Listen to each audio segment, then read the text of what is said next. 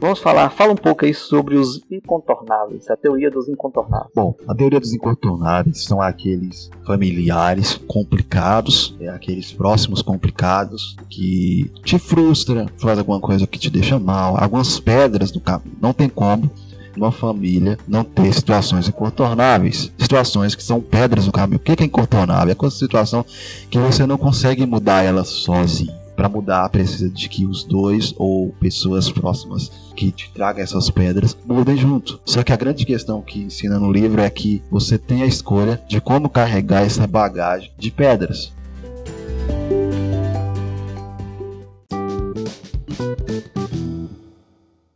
Exemplo, você não vai pegar os problemas de toda a sua família, colocar nas suas costas e carregá-las. Mas também você não vai é, criar guerras e conflitos a mais do que já existe. Você deve saber lidar, conversar, saber lidar com essas pessoas. E é o seguinte, não quer dizer que é seu irmão que pode entrar na categoria de íntimo, foi isso que eu entendi aqui. Uhum, uhum. Não quer dizer que é seu cunhado ou cunhado que entra na categoria de íntimo. Não, também tem que dividir do mesmo jeito. Família também se divide nas categorias para você não se frustrar. O, o, eu acho que para quem está nos ouvindo aí, o maior incontornável aí são os sogros e sogras, né? Os casados, é claro. Mas os incontornáveis, igual o irmão Matheus falou, pode ser seu irmão, pode ser seu sogro, sua sogra, seu cunhado, né? O que, que são incontornáveis? São pessoas que você não poderá abandonar. Inevitavelmente você vai conviver com essas pessoas. Por isso, o nome de incontornáveis. Aí aqui na frente, lá, lá na página 47, é, ele fala que uma das chaves para relacionamento com os incontornáveis é o perdão, porque é inevitável. Você vai conviver com os incontornáveis e você não pode, você não, não tem como você tirá-los da sua vida. É, então, relacionamento com incontornáveis é, você vai ter, com certeza, você vai ter debate, você vai ter discussão, mas é o que a gente falou lá no início: silêncio e perdão é uma das chaves para a convivência com os incontornáveis. Na página 44 também nos dá uma lição sobre os incontornáveis que diz assim: a única maneira de ganhar uma discussão é evitando-a. Uhum. E é exatamente isso que a gente precisa de utilizar em meio das nossas famílias. Às vezes você entra numa guerra, numa discussão que não era necessário. Às vezes tá, a pessoa às vezes está com o emocional abalado a pessoa está estressada, a pessoa está muito nervosa, e você talvez percebeu que essa pessoa está assim. Gente, não vai cutucar, assanhar os maribondos. O negócio, as abelhas, você vê que está desse jeito, afasta um pouquinho, fica no seu canto. Porque tem outra frase que ele fala assim aqui, ó. Quando o assunto é conflito familiar, o tempo é analgésico para as, do, para as dores. Quer dizer, só o tempo vai poder facilitar uma cura maior de, algumas, de alguns problemas. A segunda frase, a terceira frase aqui, perdão, que fala assim: a felicidade e a amargura estão no mesmo caminho, mas levam a destino diferente. Então, assim, o que está te dominando hoje no seu sentimento? Amarguras pelos seus parentes, ou amargura com a outra, deixa eu ver aqui, fala sobre é, amargura e felicidade. Então, qual é a, a, voltando aqui, qual é a parte que está te dominando pela sua família? Amargura ou felicidade? Eu quero dizer, é amargura é aquilo que, que é ruim para você, guardar pessoas no coração, guardar rancor, até se tornar ódio, querer vingança, maltratar, é, ver a pessoa mal, até desejar maldade, desejar que essa pessoa não se dá bem. Não. Às vezes você não se dá bem com alguma pessoa da sua família, isso é normal, mas não quer dizer que você deve levar isso para o caminho da amargura. Leve isso para o caminho da felicidade, que é a felicidade é buscar a melhor escolha que vai ser melhor para você e essa pessoa da sua família que você não dá muito bem. Então, os incontornáveis são aquelas pessoas que você não, já fala em incontornáveis, você não consegue contornar. Você vai conviver inevitavelmente. Não, consegue, não tem jeito.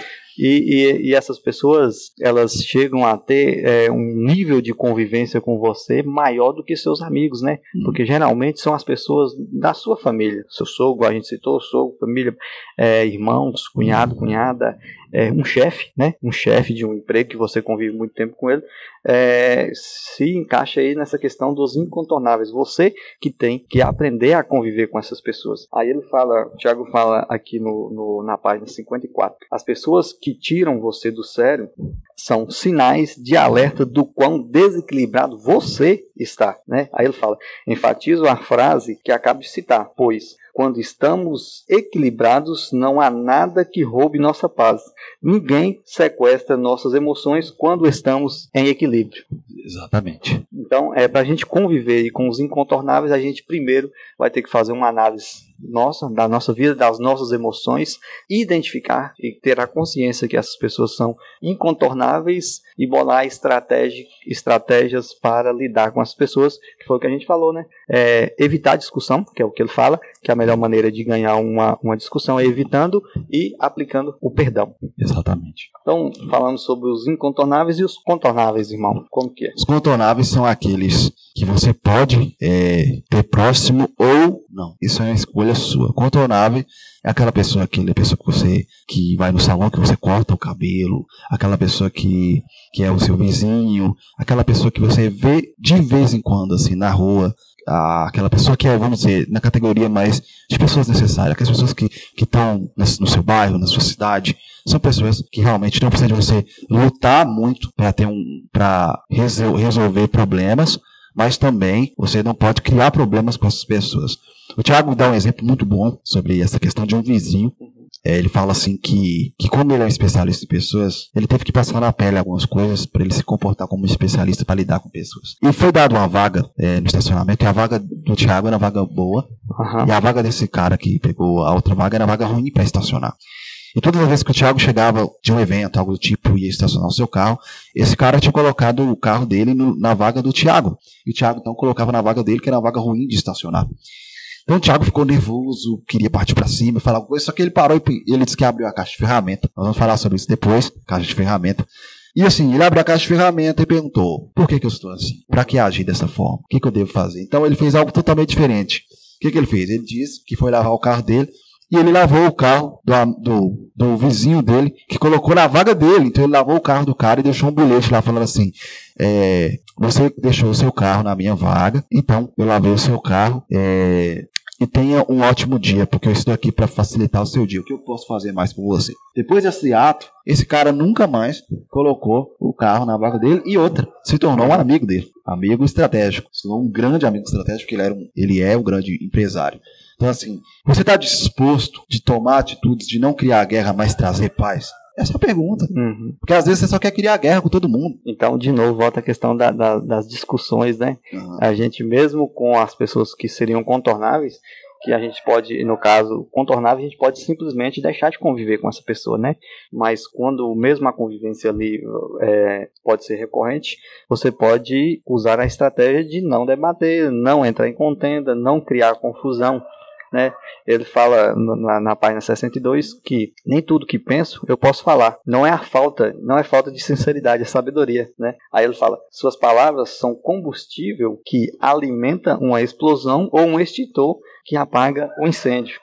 Aí ele cita também uma frase de Aristóteles: O sábio não fala tudo que pensa, mas pensa tudo que fala. Exatamente. É, a gente tem que saber o que devemos falar. Vamos colocar isso é, para um casal. Vamos falar agora um pouco sobre um casal. Exemplo, você está um pouco estressado, você está um pouco nervoso, é, essa pessoa te tirou do sério, porque às vezes tira.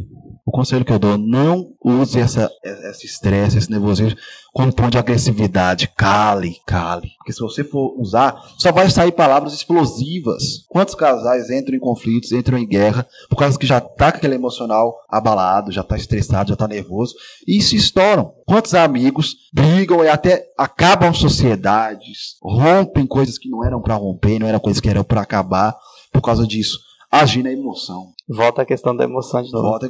Tudo envolve emoção, gente. Se você não sabe lidar com as suas emoções, você não vai saber como tratar a sua esposa, tratar sua namorada, tratar sua noiva, tratar seu amigo íntimo, tratar seu amigo necessário, tratar sua mãe, tratar seu pai. Porque não, não somos robôs. Não vamos amanhecer todo dia com autoestima lá em cima. Não vamos amanhecer todos os dias com aquela alegria, com aquela felicidade. E, e o, o, o simples fato de você conseguir reconhecer é, qual nível de humor que você tá, já te facilita ali mais da metade do caminho, né? De novo, toda decisão tomada com emoção alterada, ela certamente vai ser uma decisão errada. E qual seria então o modelo certo de tomar decisão? O modelo que não devemos tomar decisão de forma nenhuma e o modelo certo. Você já me falou isso algumas vezes, eu quero que você fale aqui para nossos ouvintes. É o que, que a gente está falando. Quando você toma, por exemplo, a pessoa te magoou, te frustrou tanto um amigo, um amigo íntimo, um amigo necessário, um amigo estratégico, uma pessoa contornável, uma pessoa incontornável, que a gente citou, né? São essas pessoas que a gente citou quando essa pessoa de alguma maneira te magoou, porque certamente algum, em algum momento você vai se sentir magoado por alguma pessoa, aquele momento não é o momento de tomar uma decisão. E também, da mesma maneira, quando você conseguiu um prêmio, quando você conseguiu uma vitória, quando você conseguiu uma promoção, você conseguiu algo que te elevou o seu êxtase ali, né, seu momento de alegria, você está transbordando alegria também, esse não é o momento de tomar decisão. Nenhuma decisão, de novo, nenhuma decisão que é tomada sobre qualquer tipo de emoção amor, é, raiva, alegria, tristeza, decepção, nenhuma decisão tomada nessas emoções ou em outra emoção que esteja alterada a mais do que o normal, né? Está ali desequilibrada, essa decisão certamente não será a melhor decisão a ser tomada. Você tem que esperar, passar, digerir, né? Teve um momento de muita alegria. Você calma, espera, digere, deixa a poeira baixar, depois você vai pensar sobre o assunto. Aí você vai tomar a decisão racional. Você teve um momento de decepção, a pessoa te decepcionou muito, sua ira transbordou, você está com muita raiva, você está furioso espera, digere, deixa sua emoção estabilizar, depois você pondera sobre o assunto e toma a decisão. Então nós entendemos que tudo está na nossa escolha de como lidar com o nosso emocional uhum. para não criar guerras, não criar mais conflitos do que já tenha. Eu lembro uma vez que é, se levantando muito contra mim, criando guerras, conflitos, e o que eu fiz foi ficar em silêncio. O tempo resolveu isso para mim, a ponto que a própria pessoa me procurou. Começou até a me elogiar. Imagina se eu tivesse também criado conflitos e guerra com essa pessoa, não ia resolver, ia só é. piorar. E o que a gente tem que entender, irmão, que, que o livro passa e a convivência da gente é o seguinte: que tudo que acontece na nossa vida, na minha vida, ela é responsabilidade minha. Tudo, tudo, tudo, tudo, tudo, tudo. Ah, se as pessoas me magoam, a responsabilidade é minha, né? Se alguém me magoou, a responsabilidade é minha. Se alguém contou um segredo que não era para ser contado, a responsabilidade é minha. Eu que não soube identificar que aquela pessoa era uma pessoa capaz de, de, de segurar aquele segredo. Então, um dos segredos da vida é isso: é entender que tudo, tudo que acontece nas nossas vidas, a responsabilidade é nossa. Eu creio que é na sua vitória, no seu sucesso, que você consegue identificar muito quem é quem. Muitos falam assim: não, é na minha tristeza, é na minha dor eu não vou discordar, mas eu vou falar de mim. Uhum. De mim. Eu, eu, porque assim, quando você está na vitória, na conquista, lá em cima, no alto, algo que aconteceu na vida, você vai esperar do quê? Você vai fazer uma lista de pessoas que você acha que vai se levantar o troféu com você. E quando não acontece isso, nossa, mas tipo, então é a hora que você identifica muito isso. Verdade. Ou você discorda disso? Não, eu, eu, eu, eu, eu também tenho algo semelhante com isso, eu também já, já me peguei pensando a respeito disso, e até mesmo a questão do Evangelho. Vamos falar um pouco do Evangelho, uhum. da, da, caminhada com Cristo. Geralmente, quando que a gente procura Deus? Quando tá tudo ruim, é. não é? Uhum. Quando o casamento tá destruído, quando tá faltando emprego, quando tá faltando saúde. Errado? Não, não é errado. Mas imagina aí qual a alegria de Deus em receber, em perceber que uma pessoa que tem família estabilizada, que tem situação financeira estabilizada, que está cheio de saúde, que a vida está em equilíbrio e ainda assim corre atrás de Deus e está mantendo no caminho de Deus. Você está entendendo? Sim. Tipo assim, é quando tá tudo bom que você, quando tá tudo bom e você ainda tá atrás de Deus, Deus se alegra muito disso. É claro que Deus não fica triste na pessoa que, quando necessita, procura. Mas se você está com a sua vida plena, em total equilíbrio, e procura a Deus, você está indo de contraponto o que as pessoas normalmente fazem. Um grande exemplo disso é Jó. Porque assim, Deus elogiou Jó para o inimigo, falando: Você viu meu servo Jó lá na terra. Então, assim, o Senhor estava observando e o Senhor o elogiou, porque conhecia a sua forma, o seu caráter ao ponto que o inimigo vai utilizar isso. Ah, mas ele está servindo que ele está tudo bem. Mas eu já sabia que Jó não servia a ele por estar tá bem ou por estar tá mal. Já falou assim, ó, aceitássemos o bem de Deus com prazer e o mal não queremos aceitar. Então é nessa linha que você falou. Deus quer aquela pessoa que seja no nível de sucesso ou no nível abaixo do sucesso,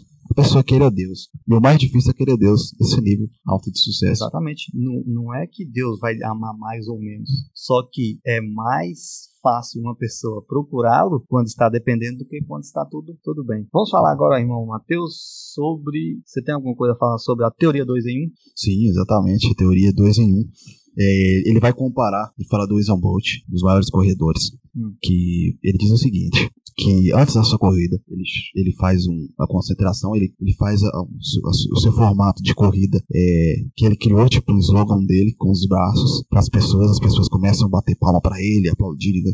Só que ele não deixa essas pessoas distrair ele do que ele foi fazer ali. Ele está focado na sua corrida e no que ele quer conquistar lá na frente. Então o que eu entendo como levar o casal é o seguinte: o casal é colocado na maratona de corrida, onde vai ter pessoas da direita e da esquerda que vão querer distrair, tirar você do propósito, tirar você da, do, do, do, do exato propósito que você tá ali. Porque o propósito dele ali não é ficar rindo para as pessoas, ficar ali é, parando para jogar, para pegar água com as pessoas, jogar ideia fora. Ele tá ali para ganhar a corrida. E eu acho que um casal ele tá junto para ganhar a corrida. Então, independente da, das pessoas à sua volta, os dois têm que saber, nós estamos nessa corrida juntos. Dois e um. Dois se tornam um. Ele fala também a respeito que são duas pessoas totalmente diferentes, são duas pessoas de cabeças diferentes, de emocionais diferentes, de culturas e princípios talvez um pouco diferentes um do outro, mas que os dois se decidem a correr nessa maratona juntos. E nessa maratona vai ter só momentos bons? Não, vai ter momentos difíceis. Vai ter momentos que você não vai querer correr mais. Vai ter momentos que você vai querer parar.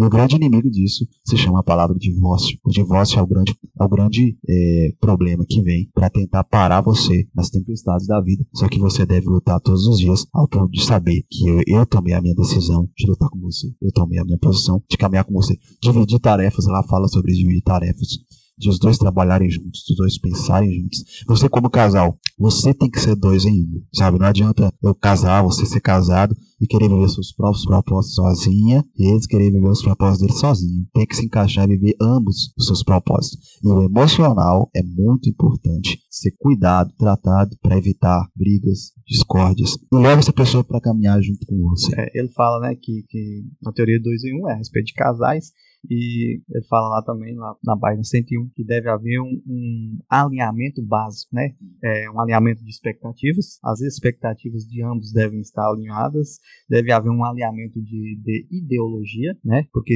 e eu acredito que esse é um dos, dos piores. Se tiver desalinhado, é, o casal não consegue ter um momento ali de paz. Alinhar a agenda, entender a agenda. A agenda não deve, não deve ser duas agendas, deve ser uma agenda só, né? Para, para o casal. O que, que seria essa agenda?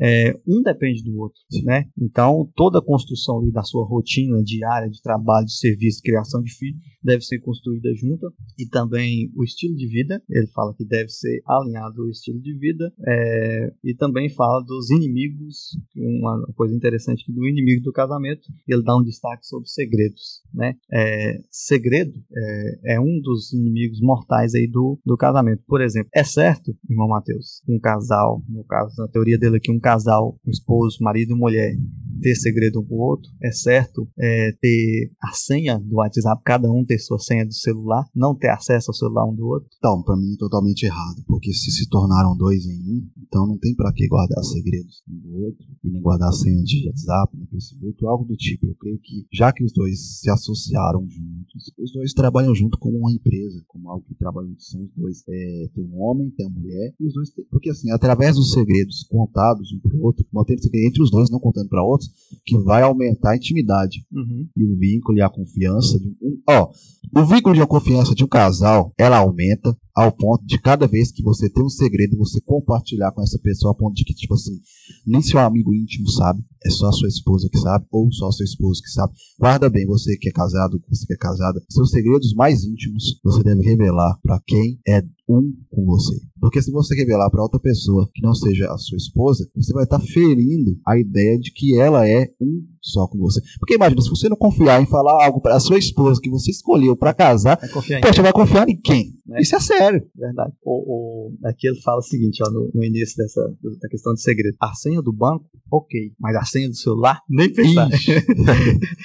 eu, eu vou falar um pouco de mim, da minha vida. Tá. É, enquanto eu namorava com a minha esposa, é, celular, senha de celular, senha de Facebook, é isso aí, enquanto namorado, isso aí eu não compartilhava. Porque é o seguinte, o namoro é uma expectativa, né? Pode ou não se converter em um casamento. Mas a partir do momento que a gente casou, a gente, eu não sei, não é que eu sei a senha do celular dela ou a senha do Facebook, não. A senha do celular dela e a senha do celular meu é a mesma. Ela pode ter a liberdade total de pegar meu celular e usar, usar, que eu não vou ter, não vou ter problema, não vou ter dificuldade nenhuma com isso, porque é um acordo, não é um acordo entre a gente, a gente decidiu viver desse jeito, porque também não tem nem lógica como eu fico, eu fico indignado quando eu vejo, quando eu vejo um casal falar que tem, ah, e a minha intimidade, que intimidade minha? Não existe intimidade minha depois que casa. A intimidade é nossa. Tá, não. não existe segredo entre mim e entre mim e ela. Tem que ser, é, os segredos é em comum com os dois.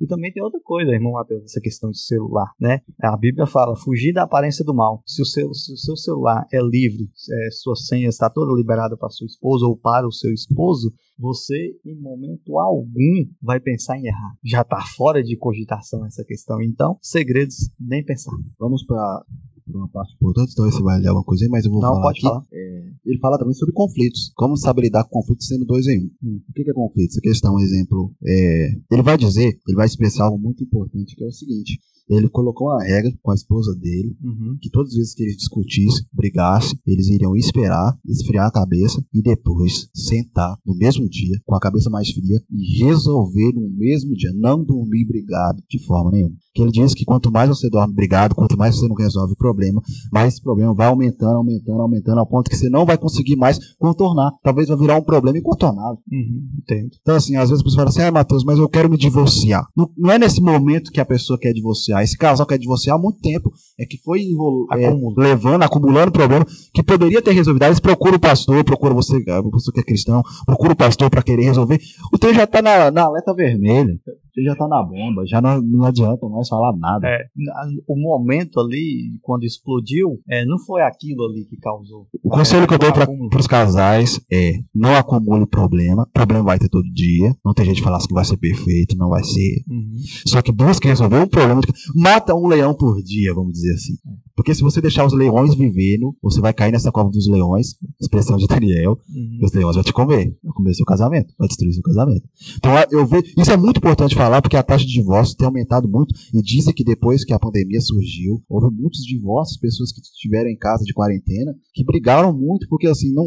Foram. Aí que foram o problema. Porque tava trabalhando, cada um na sua atividade, e deixaram o problema acumular. Talvez o cuidado do filho que tava cuidando de qualquer jeito, ou algo financeiro que não, não tava administrando bem, algo do tipo. Então, assim, talvez a pandemia veio para alertar, e ela veio para alertar, para a pessoa chegar em casa e perceber o seu problema, que é muito além de uma pandemia, que é a destruição de uma família.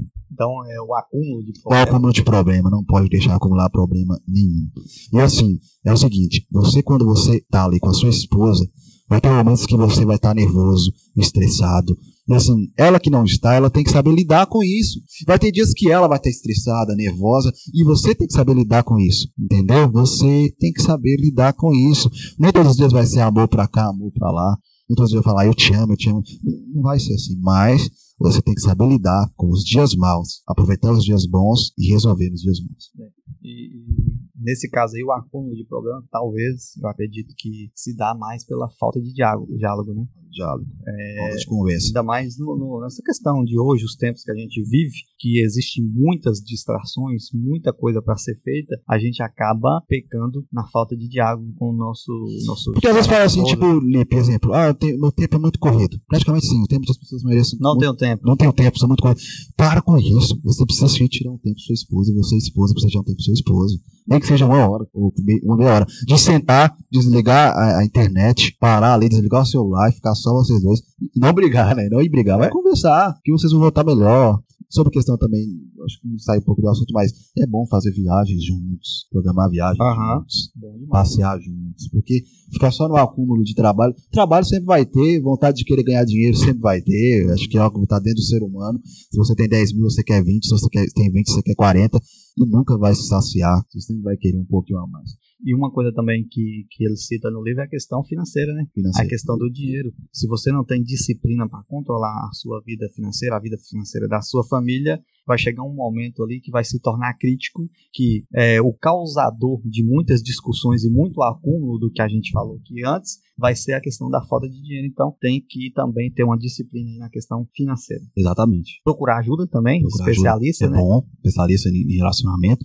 Não ter ver- vergonha disso, é necessário, é, preci- é preciso procurar, conversar, analisar, porque é assim que você vai aprender a lidar com isso. Bom, a teoria 2 em 1, um, ela tem a expressão bíblica de que Deus uniu o homem e a mulher e se tornam uma só carne. Nós encontramos isso é, em Gênesis, encontramos em Mateus, em Efésios também, vai falar sobre isso, Paulo fala sobre isso, Jesus fala sobre isso e o próprio Deus libera sobre isso que o homem deixará sua, seu pai sua mãe unir sua mulher e se tornar um só carne.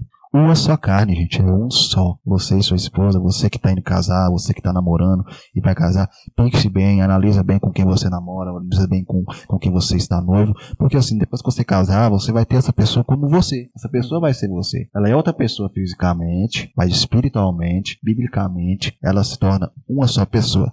E eu sou o tipo de pessoa que o divórcio não pode ser algo normal no nosso meio de fé. Eu acho que o divórcio para mim seria a última alternativa das últimas. Eu sempre teria a ideia, se eu fosse um pastor de uma igreja, eu sempre teria a ideia de lutar de alguma forma para não chegar nesse ponto. Essa é a minha opinião sobre isso. E o meu encerramento dessa parte é que assim, o casamento é algo sagrado, é algo de Deus, é algo importante. É melhor construir a dois do que construir sozinho. Porque que adianta você construir um castelo sozinho e não tem ninguém ali com você? Não tem graça nenhuma. O castelo é bom construído a dois. Porque assim um vai dividindo a alegria um com o outro. O que, que adianta, Felipe, você dividir a alegria para você sozinho se não tivesse a Cristiane na sua vida e nem a Esther? Nossa, minha vida sem as duas com certeza seria muito diferente. Muito diferente. E triste. E triste porque.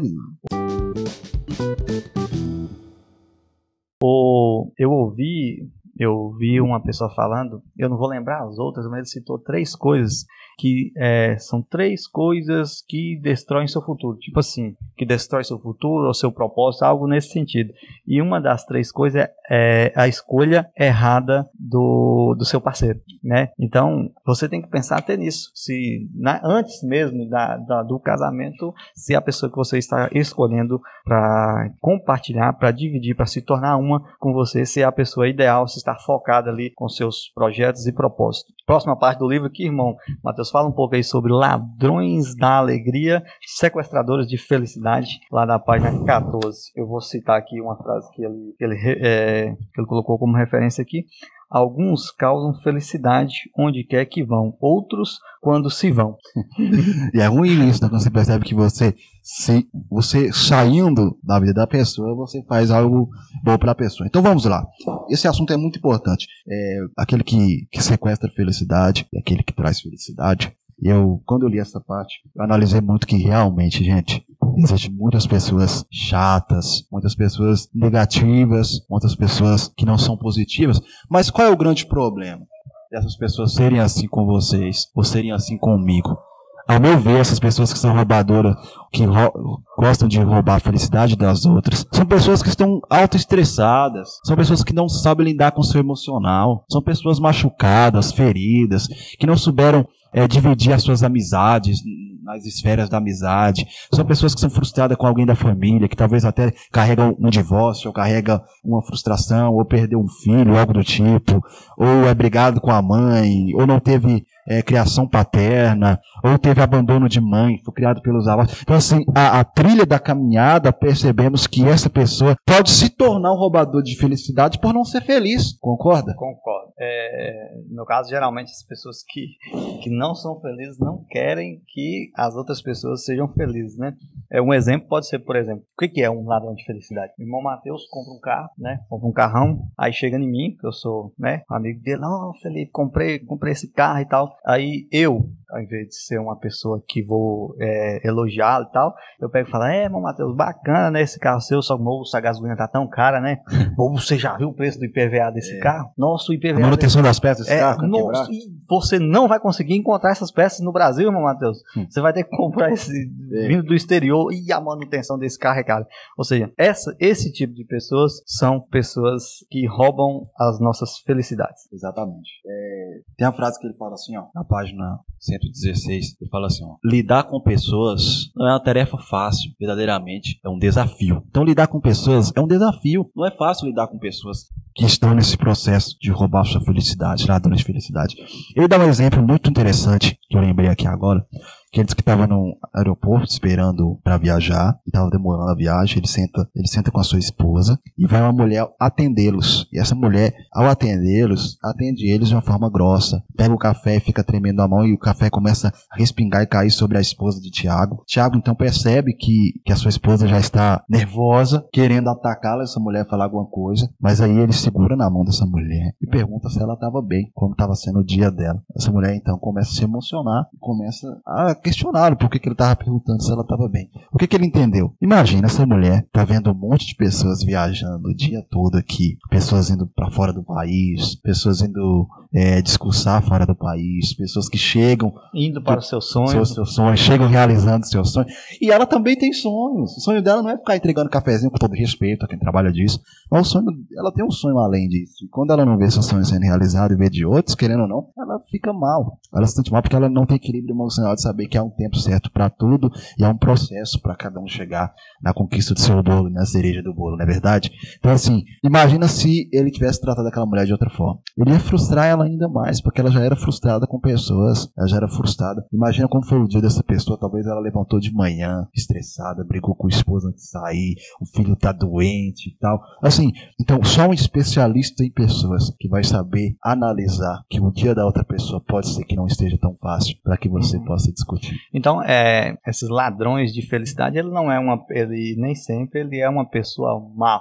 Não, né? elas se tornam pelo fato de, da vida. É, tá, pode ser que está acontecendo alguma coisa naquele momento ou aconteceu algo na vida dessa pessoa e ele fala o seguinte, que elas são como pedras e pedras não é para ser chutada. Se você reconhecer uma pessoa ali que é um ladrão de felicidade, simplesmente você contorne isso aí e bola para frente. Bola para frente. As pessoas normais falam sobre coisas, pessoas inteligentes falam sobre ideias, pessoas mesquinhas falam sobre pessoas. Aí. Platão. Muito forte. É, próximo, próximo índice aí, qual é? A trilha da vida. A trilha da vida. O que é a trilha da vida? A trilha da vida é, tudo, é, é um caminho que todos nós passaremos. Esse caminho é um processo. É um processo, é como se fosse um filme. Nessa trilha vai ter sol, nessa trilha vai ter chuva, nessa trilha vai ter pedras, nessa trilha vai ter um asfalto, vai ter uma areia.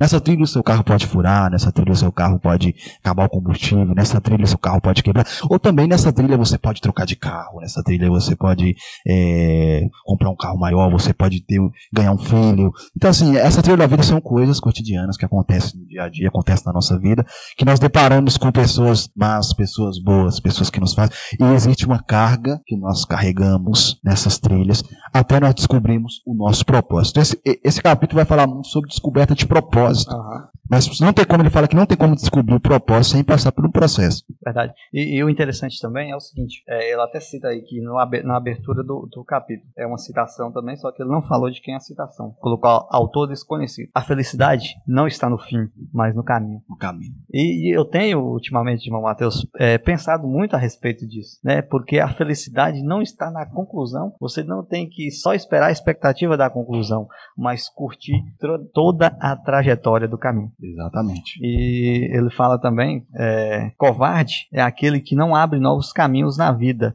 nem emprega as suas forças para enfrentar os obstáculos dessa estrada. Texto judaico.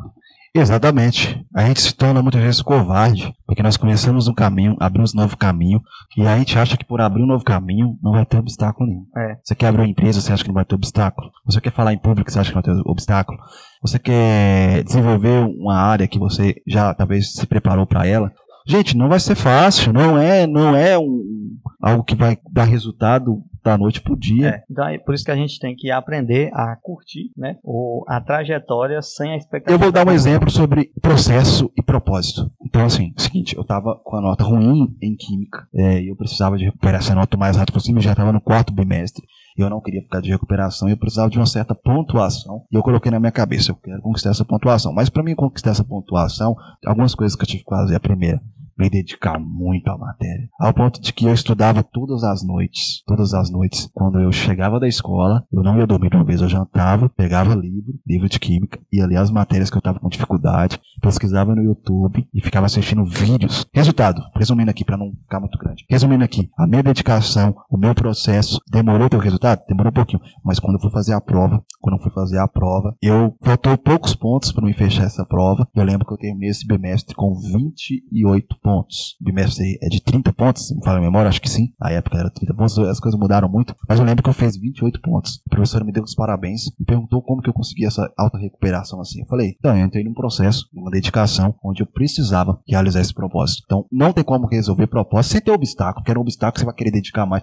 Se não tiver obstáculo, você não vai querer dedicar nada. Uhum. Vai ficar conforto. O ser humano gosta de muito ficar no conforto das suas é. ideias. E nos caminhos, eles não vão te levar ao conforto. Você vai adquirindo ele aos poucos. E não fique parado no conforto. Sempre busque algo a mais. Porque é isso que é o desafio da vida. É, e ele fala aí é, sobre o caminho até a primeira fase, né? Hum. Que a primeira fase é de aprendizagem e modelagem, onde você dedica ali su, sua, seu, sua aprendizagem. E ele fala que você deve também modelar, modelar pessoas que já chegaram onde você quer chegar. A primeira fase da vida é aquela, é aquela que qualquer um passa, né? Um rico, um pobre, um cristão, um muçulmano, um judeu, um gordo, um magro, um japonês, um, ban um branco, um negro, não importa. A primeira fase da estrada da vida é a aprendizagem e a modelagem. Aí ele cita: uma coisa é certa, você passou por modelagens e aprendizagem. A outra coisa, outra coisa é garantida. As pessoas que exerceram essa influência sobre você não eram perfeitas, é. né? Mesmo você pode até modelar pessoas mesmo que elas não sejam perfeitas, mas alguma coisa você vai conseguir modelar.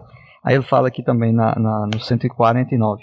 A sua infância é o início da, e o início da sua adolescência foram o período em que você aprendeu coisas como amor ou ódio, respeito ou rebeldia, honra ou revolta. E você modelou tudo isso por meio de convivência com pessoas. Então, é o tipo de pessoas que você convive é, pode estar moldando ali as suas características da sua primeira uhum. fase da vida. E essa primeira fase, ela é principal e ideal para você identificar e chegar mais rápido nas outras fases. É. E a segunda fase seria a fase de tentativas e frustrações. É Todos nós passamos por tentativas. Não tem como ter conquista sem ter tentativa. É, você tem que tentar, tentar e errar, tentar e errar até você conseguir. Eu lembro da ideia de que pessoas falavam assim, é, falavam pra mim, não, mas é, se você dá abertura para ter um relacionamento com alguém, é, de alguma forma, seja amizade ou seja o que for, tá? Não tô falando sobre relacionamento, questão de estar com uma pessoa para ser namorado ou formar um casal. Mas assim, sempre falava assim, não, é melhor você ficar na sua, não, não deixar acontecer nada,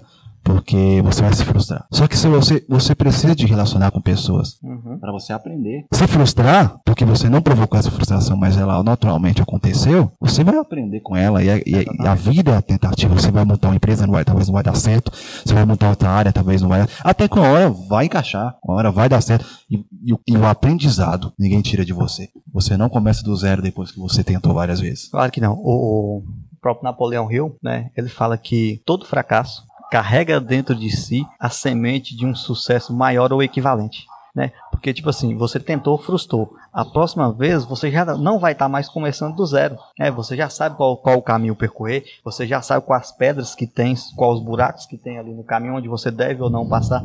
Então, cada vez que você retoma, você não está mais partindo do zero e nem partindo mais do ponto que você começou. Exatamente. E qual é a terceira fase?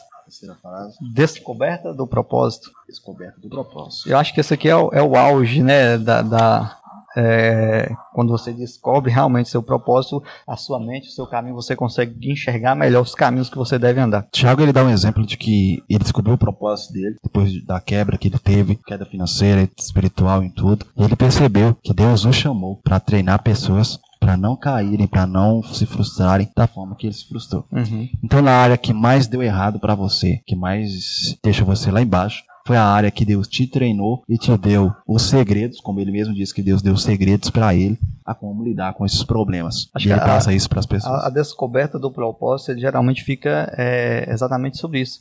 É uma, um processo que você passou, venceu e que você já tem mais uma familiaridade com isso. Você pode usar o seu propósito para evitar que pessoas exatamente. passem pela mesma dificuldade que você exatamente. passou. Exatamente. E eu falo por mim que muitas coisas, biblicamente dizendo, é, que eu estudei, que eu aprendi, que eu aperfeiçoei no meu dia a dia, eu levo para minha vida e passo como propósito de levar o evangelho, o propósito também de, de estar ali levando pessoas a quererem conhecer mais sobre Cristo, sobre Deus e como trazer isso para a nossa vida cotidiana, como ser um cristão nos dias atuais. Então eu me sinto esse tipo de pessoa, de como passar para as outras, como ser um cristão nos dias atuais que vivemos, a respeito de ser a luz, transparecer aquilo que vem de Deus. E a gente às vezes vê pessoas que tocam bem nos mesmos assuntos a qual você já passou, você já viveu sobre essa ideia. Falo de mim, das minhas ideias, cada um tem as suas ideias de, de propósito, cada um tem o seu, mas eles se encaixam juntos. Bom, então é, a gente chega né, na próxima fase, que seria a quarta fase,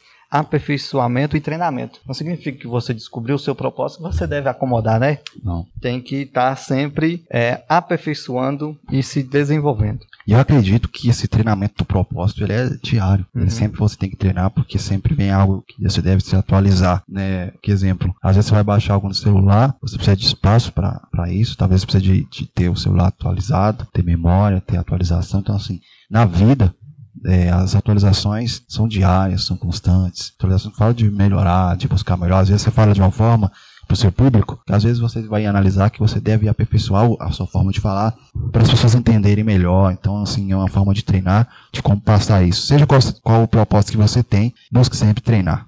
Ele fala que o nível do seu treinamento determina o raio da sua influência. Exatamente. Na trilha da vida, valorize aqueles que tornam a sua caminhada mais fácil. Então, é, descobriu o propósito, invista em treinamento focado no propósito que você descobriu. Aí passa-se para a quinta fase, que é o alinhamento da comunicação. De, de que adianta eu descobrir o meu propósito de vida e treinar para isso se não souber explicá-lo para as pessoas. Hoje em dia, você é o que as suas redes sociais fazem, então o alinhamento da comunicação tem a ver com as redes sociais, o que você posta e com quem você posta, o que você veste e o que fala, o que falam, o que fala também são aspectos muito importantes. É necessário que toda comunicação esteja alinhada à forma de se vestir e falar, o conteúdo das postagens e a associação com o que pode ser visto no capítulo 1. Exatamente.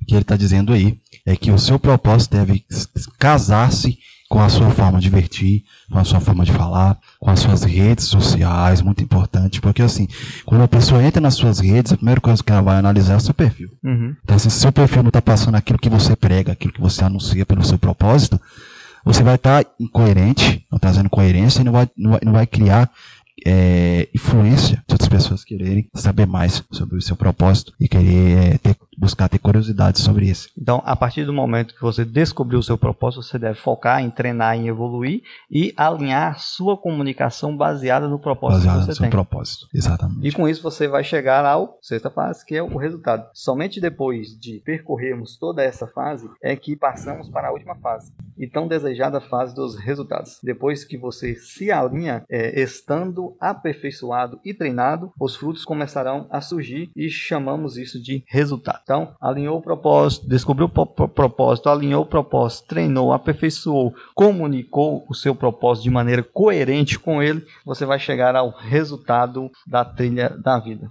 Conflitos desnecessários, irmão Matheus, na, na página 63. Muito bom, porque às vezes é a famosa frase: criar guerra com o que não é necessário que você crie guerra. Conflitos necessários. Desnecessários. Desnecessários são coisas, assuntos bobos, que nem era preciso de ficar questionando, coisas que já foram faladas, e algo simples que às vezes você pega isso e coloca com uma grande responsabilidade que não é necessário criar isso, né? Criar esse ambiente. Você cria um ambiente difícil com as pessoas por causa de uma frase mal colocada, às vezes a pessoa falou sem querer uma frase mal colocada ali, aí você já quer corrigir a pessoa, já quer não sei o quê.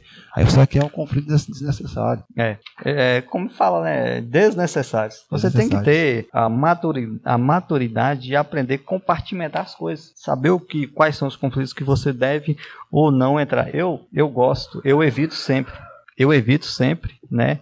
É, entrar em conflito. Eu geralmente, quando eu entro em conflito, é porque eu quero realmente não, não é, como é que eu vou explicar? Quando eu entro em conflito, em um debate, não é que eu quero mudar a mentalidade daquela pessoa, mas simplesmente porque eu quero ali ter um, um momento de debate, né? Porque, porque talvez essa pessoa solte um argumento que pode mudar até mesmo a minha opinião. Espiritualidade, irmão Matheus. Página 64. 164. Então, a espiritualidade é algo que também se encaixa muito bem é, no nosso emocional também. Porque você precisa saber lidar com o seu momento espiritual, seu momento, seu contato direto com Deus e a forma que você se expressa com as pessoas, onde você encaixa os frutos do Espírito, você mostra a sua espiritualidade é lidando com pessoas. Verdade. Não tem como eu dar os frutos do Espírito sem saber lidar com as pessoas. Então, é lidando com as pessoas que eu vou ter o domínio próprio, é lidando com as pessoas que eu vou ter o amor, que eu vou ter a paciência, que eu vou ter essas palavras que são necessárias para um vídeo espiritual. Você vê que Jesus ele foi o grande exemplo disso. Em momento algum, ele deixou o seu lado espiritual, seu lado de tranquilidade, de responsabilidade, cair quando ele era muitas vezes perseguido. Ele permanecia com sua postura no propósito, com a sua forma de ser, E assim nós devemos ser. Não deixar que o conflito abale todo o nosso espiritual e o nosso emocional com, com a forma que Deus quer que a gente seja aqui na Terra. Ele fala, né, é, lembre-se, o que divide o antes e depois da sua caminhada aqui na Terra é a descoberta do propósito de vida que Deus lhe concedeu. Aí fala, Deus costuma confiar grandes projetos a pequenas pessoas. Que lindo, né? Que lindo saber que, mesmo nós pequenos e relevantes aos nossos olhos, né, o Senhor nos escolheu, nos deu e garantiu em nós grandes propósitos, projetos aqui na Terra. Eu costumo dizer que a palavra que mais é o centro do que eu prego é levar pessoas a viver seus propósitos, a não desistir deles, a descobrir seus propósitos. Então, assim, eu descobri meu propósito sabendo que eu eu estou na Terra para incentivar pessoas a lutar por propósito, a crer em um propósito e a crer um sentido aqui na Terra de vida. Uhum. Então, se você for observar a maioria das minhas pregações que eu preguei tanto esse ano e nos últimos anos, a linha sempre cai em propósito, chamado, missão, ah. Algo do tipo. Ah. Então, se não adianta eu querer mudar tudo isso, porque outra pessoa fala, não, o meu propósito é esse, o meu propósito é falar sobre propósito, falar a importância de descobrir propósito, a importância de viver propósito, e a importância de não desistir de propósito e de suportar situações por causa de um propósito que é muito maior do que a situação. Verdade. E ele cita no próximo capítulo, capítulo 7, o espelho da vida simpatia, carisma e associados. O mundo pode ser um palco, mas o elenco é um horror. É, se você, se você deseja melhorar alguém, melhore a si mesmo. Aí ele cita também um, um trecho de a canção de Epitáfio, que ficou famosa com a banda Titãs. Traz, traz uma pequena estrofe muito significativa. Queria ter aceitado as pessoas como elas são, Cada um sabe a alegria e a dor que traz no coração. Então, se você deseja melhorar alguém, comece melhorando a si mesmo. O poder da simpatia. E como é, é, hum. essa questão de melhorar a si mesmo? Como eu falei aqui, eu já acho que você tem um pouco sobre isso. As pessoas têm dificuldade de, de, de olhar para si. Melhorar a si mesmo é, é ser uma pessoa melhor. Se, seja a pessoa que você quer que, que outro seja para você. Verdade. É, é, focando muito também né, na simpatia, e ele fala o poder da simpatia e cita um trecho de William Shakespeare. É mais fácil obter o que deseja com um sorriso do que com a ponta da espada. William Shakespeare. A simpatia facilita a vida. O carisma atrai pessoas. Exatamente. Imagina a pessoa que não tem carisma, pessoa que não tem simpatia. Ele vai criar ambientes só de conflitos. Às vezes você chega de manhã, levanta de manhã, sai, você não tem aquele carisma de cumprimentar. A pessoa te cumprimenta, você responde na goela. É. Ou você chega num lugar, num ambiente, você senta. Eu já tive lugares com amigos que chegou uma pessoa e mudou o ambiente de uma forma ruim, negativa. Quando essa pessoa saiu, o meu amigo disse assim: Nossa, essa pessoa acabou com o clima, que dá vontade de ir embora agora. Nossa. E existe esse tipo de pessoa. Isso é muito ruim. Ele fala aqui também na 72, 78. Jamais alguém esteve com Jesus ainda por míseros cinco minutos e continuou a mesma pessoa. Mas o que me impressiona é que ele tinha a capacidade de mudar o ambiente, né? Então, é, é, você, é, pela simpatia, pelo carisma, você também, igual o Matheus citou, a pessoa mudou o ambiente para negativo, mas você também pode mudar o ambiente de, para o tudo positivo. depende de você. Então, ser uhum. especialista em pessoas, lidar com pessoas, primeiro é saber lidar com você, Primeira regra. Segunda regra é dividir as esferas. Terceira regra é saber lidar com sua família, os incontornáveis. Uhum. A terceira regra é muito importante é lidar com, com, com essa ideia. Dos dois em um. Dos dois em um. É, lidar com a ideia de que você precisa de alinhar e descobrir o seu propósito, alinhar o seu propósito, treinar seu propósito. É muito importante. A ideia da, dessa visão desse espelho, uhum. que nós temos que olhar para ele todos os dias todos os dias a gente tem que olhar para esse espelho. Então, ser especialista em pessoas é se treinar para depois treinar outras pessoas. Ele cita um, um provérbio português: somos espelhos com a opção de escolher o que vamos refletir. Nossa. E a pergunta é: o que você está refletindo como espelho? aí na sua sociedade, na sociedade que você vive. Ver seus vizinhos, amigos estratégicos, amigos necessários, amigos íntimos, sobre os incontornáveis, sobre os incontornáveis, sobre o dois ou um que é o casal. Eu te pergunto, faz uma reflexão, quem está sendo você? É, é, acredite, o fato de você ainda estar sorrindo confunde algumas pessoas. Ótimo. A ideia de que, exemplo, as pessoas acham que para sorrir precisa de muito. Para sorrir não precisa de muito, só precisa de você estar estável. Verdade. Emocionalmente. Isso já te faz sorrir muito. Porque na realidade, se você for deparar, Lipe, que para você sorrir é só quando tiver o copo cheio da água, ou quando tiver tudo dando certo, vão ser raros esses momentos. Porque vai ter momentos difíceis, então, assim, vai fazer aquela gangorra. Então, se você tiver com um estado emocional equilibrado, Paulo diz é, em Filipenses 4 que ele sabe lidar com os dias de abundância, uhum. mas ele também sabe lidar com os dias difíceis. Essa é a ideia do equilíbrio. Sabe Olha. lidar com as duas partes. Olha que interessante. É, não devemos permitir que alguém saia da nossa presença sem se sentir melhor e mais feliz. Pergunta aí, pergunta aí, pessoal. Pergunta para vocês, pessoal. Quando alguém sai da tua presença, ela sai mais feliz ou sai destruída? Nossa, isso aqui é profundo, né? É. A gente é, tem que procurar sempre melhorar, sempre deixar com que as outras as pessoas que saiam da nossa presença saiam sempre com um nível de felicidade melhor. E a outra pergunta é: as pessoas que saem da sua vida querem voltar? É, aí tá, né? Será que querem voltar, irmão? É, essa é a pergunta. Interessante a gente analisar. Como especialistas em pessoas, nós devemos é, ser um tipo de pessoa que não vão ser perfeito, claro que não, mas um tipo de pessoa que as pessoas querem voltar. O, o, aí ele cita a questão da inteligência emocional. Ele fala: o que a ciência chama de inteligência emocional, a Bíblia já menciona como frutos do Espírito amor, alegria, paz, longanimidade, benignidade, bondade, fidelidade, mansidão e domínio próprio. Um dos segredos que sustenta qualquer pessoa é ajudar a resolver qualquer situação, é a inteligência emocional. E também desses frutos, o mais que se encaixa aqui, ao meu ver, é o domínio Uhum. Você saber lidar com suas emoções. Emoção. É controlar a emoção. Controlar a emoção, controlar a ansiedade, controlar os desejos, as vontades. Porque nem sempre vai bater na sua porta um desejo bom. Vai ter desejos ruins também. Só que você tem que sentar e analisar. Eu tenho que fazer isso. Eu tenho que falar assim. Eu tenho que agir dessa forma. Abre as caixas de ferramenta. Isso é ser especialista. É verdade. O, o, o domínio das emoções, ele sempre está aí no, no centro, né? De, de todas as resoluções dos nossos problemas, ou então no centro de todos os nossos problemas. E, e sempre a responsabilidade é nossa.